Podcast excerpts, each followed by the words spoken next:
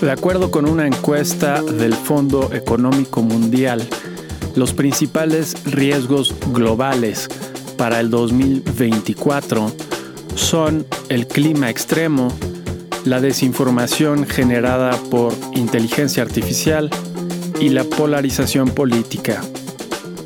Por otro lado, JP Morgan en su reporte de utilidades anticipó que este año habrá seis recortes a la tasa de interés estadounidense Actualmente se encuentra en 5.5% y JP Morgan anticipa que termine el año en 4%.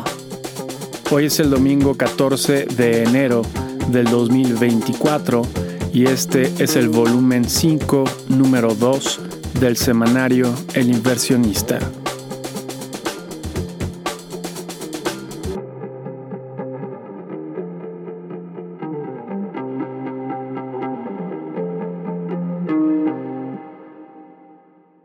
Esta semana los mercados financieros estuvieron atentos a la aprobación de los fondos bursátiles o ETFs de Bitcoin, la criptomoneda.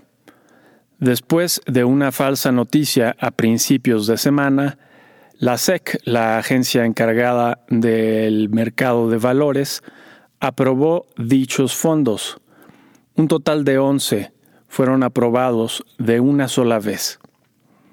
Anteriormente ya existían fondos de futuros de Bitcoin. Ahora los fondos comprarán directamente la criptomoneda. Es una terrible noticia, pues la criptomoneda es enteramente especulativa y su generación consume enormes cantidades de energía. Es probable que Bitcoin se aprecie aún más de lo que se ha apreciado esta semana, y será una fuente más de riesgo que la Reserva Federal tendrá que tomar en cuenta. En México, la exportación de tequila se redujo por primera vez en 13 años. La reducción fue considerable de 4.2%. Las explicaciones sugeridas por el Consejo Regulador del Tequila van en contra de la evidencia. La economía estadounidense sí ha crecido. El precio del agave incluso se redujo este año. Es más probable que la inseguridad y los problemas en los pasos aduanales sean la principal causante. China se convirtió prácticamente en el mayor exportador de automóviles este año. Todo indica que rebasará a Japón gracias al enorme incremento de sus exportaciones a Rusia. En política, en Taiwán, ayer sábado, se celebraron elecciones.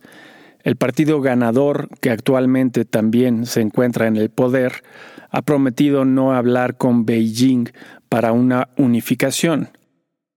Los Estados Unidos atacaron a Yemen esta semana después de que el bloqueo del comercio por el Mar Rojo se agravara en las últimas semanas, con Irán incluso secuestrando un barco carguero. Alemania dejó de oponerse a la venta de los aviones caza europeos a Arabia Saudita después de que, dijo, dicho país ayudara a evitar ataques a Israel. En Francia, el presidente Emmanuel Macron nombró a Gabriel Attal, un joven de tan solo 34 años, como su nuevo primer ministro. Al parecer, el joven goza de una alta popularidad. En noticias empresariales, la empresa de renta de automóviles Hertz decidió vender 20.000 de sus vehículos eléctricos, la tercera parte de su flota eléctrica. De acuerdo con la empresa, la demanda por los eléctricos no era tan fuerte y los costos de este tipo de vehículos son altos. Los recursos de esta venta irán a la compra de vehículos de combustión interna. Hewlett Packard acordó comprar la tecnológica Juniper Networks por 14 mil millones de dólares. Airbus rompió su récord de órdenes de aviones este año. Ello nos sorprende después del fracaso rotundo que ha sido el modelo 737 MAX de Boeing. Este último tuvo problemas desde un principio con su sistema de autopiloto y la semana pasada el accidente de un panel que se desprendió del fuselaje. Las recientes inspecciones han revelado más piezas sueltas. A estas alturas sería una locura comprarle un avión a Boeing. Walmart anunció que ofrecerá entregas a domicilio por medio de drones en los alrededores de Dallas, Texas. La Unión Europea aprobó un subsidio de mil millones de dólares a la empresa Northvolt, que será responsable de hacer una planta de baterías para automóviles eléctricos en Alemania. Y en noticias de ciencias y arte, el Servicio de Cambio Climático Copernicus de la Unión Europea confirmó que el año pasado fue extraordinariamente caluroso, de hecho, fue el más caluroso registrado desde finales del siglo XIX, con 1.48 grados Celsius por encima de los niveles preindustriales. La misión espacial del cohete Vulcan Centaur se vio opacada por una falla en el vehículo lunar llamado Peregrine. Todo indica que Peregrine no podrá completar su misión pero los detalles los tendremos hasta el jueves de la semana entrante. La famosa casa de subastas Sotheby's fue demandada por un multimillonario ruso, Dmitry Ribolovev. De acuerdo con el millonario, la casa de subastas se coludió con su asesor de arte para subirle los precios a las obras que compró de forma privada, incluyendo pinturas de Picasso, Rothko y Da Vinci. Notas de la semana que termina. 8 al 12 de enero. En Estados Unidos, las expectativas de los consumidores sobre la inflación anual para el mes de diciembre, según la Reserva de Nueva York, se redujeron de 3.4% a 3%, un avance importante, un dato optimista. La balanza comercial para el mes de noviembre mostró una reducción de las exportaciones y un aumento de las importaciones. Desafortunadamente, la inflación anual al mes de diciembre, según el índice de precios al consumidor, mostró un aumento de 3 a 3.4%, aunque diciembre siempre es un mes de mayor inflación.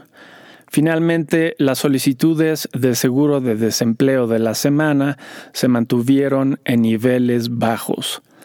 En reportes de utilidades tuvimos, entre otras empresas, a JP Morgan Chase con una sorpresa negativa, Bank of America con una sorpresa positiva, Citigroup con una sorpresa positiva y Delta Airlines con una sorpresa positiva. Con respecto a la semana pasada, el índice Standard Poor's 500 de la bolsa estadounidense avanzó 1.84%. El petróleo West Texas Intermediate bajó de 73.95 dólares el barril a 72.76 dólares el barril y el oro subió de 2.052 dólares la onza a 2.053 dólares la onza. En México, la confianza del consumidor para el mes de diciembre se redujo moderadamente de 47.3 a 46.8 puntos. La inflación anual al mes de diciembre fue de 4.66%. Una mala noticia, pues el mes pasado fue de 4.32%. Pero como lo mencionamos antes, diciembre siempre es un mes de mayor inflación.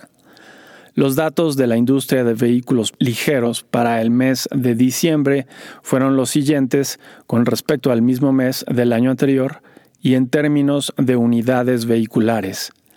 La producción se redujo 9.86%, las ventas nacionales aumentaron 15.96% y las exportaciones aumentaron 16.02%. La inversión para el mes de octubre aumentó 1.9% frente al mes anterior, principalmente gracias a la construcción.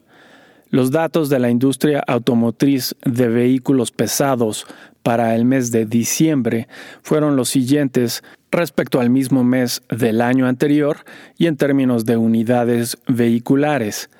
La producción disminuyó 5.6%, las ventas nacionales aumentaron 17.24% y las exportaciones disminuyeron 10.28%. Finalmente, el turismo internacional para el mes de noviembre fue 3.8% mayor al del mismo mes del año anterior. Con respecto a la semana pasada, el índice de precios y cotizaciones de la Bolsa Mexicana de Valores retrocedió 1.04% y el tipo de cambio se mantuvo en 16.85 pesos por dólar. ¿Qué podemos esperar para la semana entrante? 15 al 19 de enero. En Estados Unidos, el miércoles tendremos las ventas minoristas para el mes de diciembre, con y sin automóviles. El jueves tendremos los permisos de construcción y los comienzos de construcciones de casas para el mes de diciembre. Ese mismo día tendremos las solicitudes de seguro de desempleo de la semana. Finalmente, el viernes tendremos las ventas de casas existentes. En reportes de utilidades tendremos, entre otras empresas conocidas, a Morgan Stanley, Charles Schwab, TSM y United Airlines. En México, el lunes tendremos la encuesta mensual de la industria manufacturera para el mes de noviembre. El viernes tendremos las ventas minoristas para el mes de noviembre así como la encuesta mensual de servicios para el mes de noviembre. Es probable que en la semana también tengamos las ventas de tiendas de autoservicio y departamentales para el mes de diciembre. Tips. La bolsa estadounidense sigue siendo interesante y en cuanto pase la euforia de Bitcoin, quizás valga la pena una pequeñísima exposición en los nuevos ETFs, ya que las expansiones tienden a generar especulación y con ello la apreciación de esta criptomoneda.